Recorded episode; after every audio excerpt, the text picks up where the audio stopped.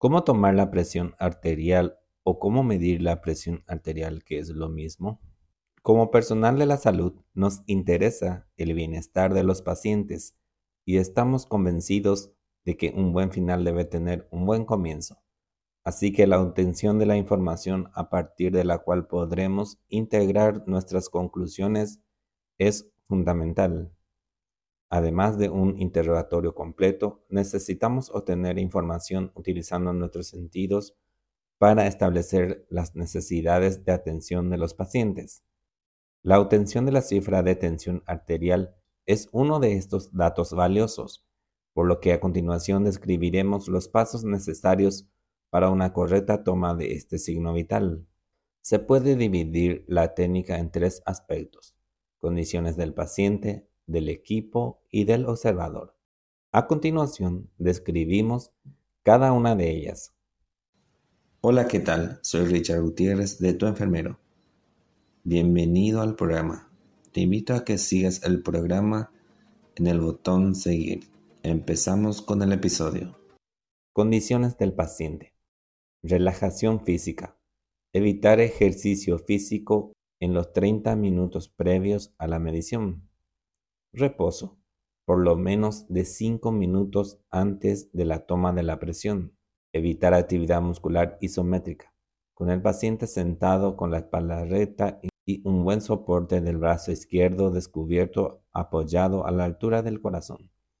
Piernas sin cruzar y pies apoyados cómodamente sobre el suelo. Evitar hacer la medición en casos de malestar con vejiga llena, necesidad de defecar, etc. Relajación mental. Reducir la ansiedad o la expectación por pruebas diagnósticas. Propiciar un ambiente tranquilo. Minimizar la actividad mental no hablar, no preguntar, evitar el consumo de cafeína o tabaco o estimulantes en general en los 30 minutos previos. La administración reciente de fármacos con efectos sobre la presión arterial, incluyendo los antihipertensivos.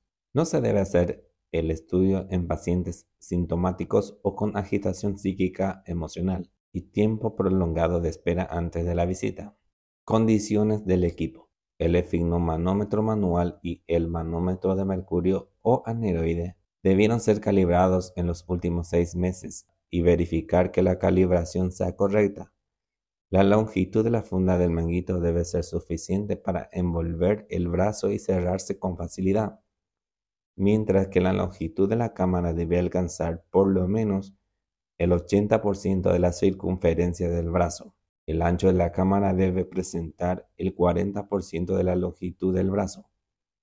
Las cámaras o manguitos inadecuadamente pequeños tienden a sobreestimar la presión arterial. Se deben retirar las prendas gruesas y evitar que se enrollen para que no compriman el brazo. Sin embargo, alguna prenda fina menor de 2 milímetros de grosor no modificará los resultados. Dejar libre la fosa antecubital. Colocar el borde inferior del brazalete 2 a 3 centímetros por encima del pliegue del codo para poder palpar la arteria braquial y después colocar la campana del estetoscopio en ese nivel. Nunca debe quedar por debajo del brazalete. El centro de la cámara o la marca del manguito debe coincidir con la arteria braquial. El manguito debe quedar a la altura del corazón, no así el aparato manómetro que debe ser perfectamente visible para el explorador. Establecer primero la presión arterial sistólica por palpación de la arterial braquial radial. Y mientras se palpa dicho pulso se inflará rápidamente el manguito hasta que éste desaparezca, con la finalidad de determinar por palpación el nivel de la presión sistólica. Se desinflará nuevamente el manguito y se colocará la cápsula del estetoscopio sobre la arteria humeral.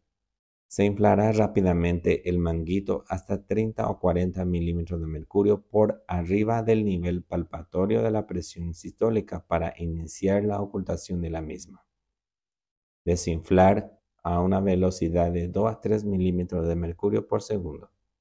Usar el primer ruido de Korokov para indicar la cifra de la presión arterial sistólica y el quinto ruido, la desaparición del ruido, para la cifra de la presión arterial diastólica.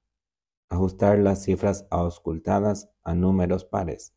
En caso de que se continúen auscultando ruidos hasta un nivel muy cercano al cero, entonces se deberá tomar el cuarto ruido de Korokov, apagamiento, para determinar la cifra de la presión arterial diastólica. Por último, es necesario realizar como mínimo dos mediciones separadas al menos por un minuto.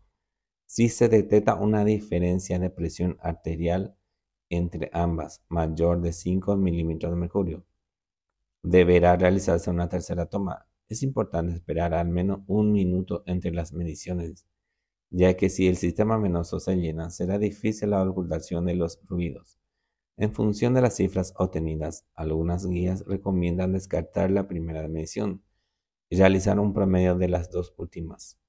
La primera vez medir ambos brazos sería alternativas si hay diferencia. En adultos mayores, realizar una medición en ortostatismo entre el minuto 1 y el minuto 3 de haber adoptado la bipedestación con la intención de identificar cambios posturales significativos. Condiciones del observador. Mantener en todo momento un ambiente de cordialidad con el paciente. Favorecer en la consulta un ambiente tranquilo y confortable. Así como explicar al paciente paso a paso lo que vamos a realizar para la toma de su tensión arterial. Antes de tomar la lectura, conocer el equipo y verificar su adecuado funcionamiento. Hay que familiarizarse con las particularidades de cada equipo e idealmente utilizar el equipo con el que uno se sienta más cómodo. Recordar que el manómetro o la columna del mercurio deben estar a menos de 30 centímetros a nuestra línea de visión en todo momento.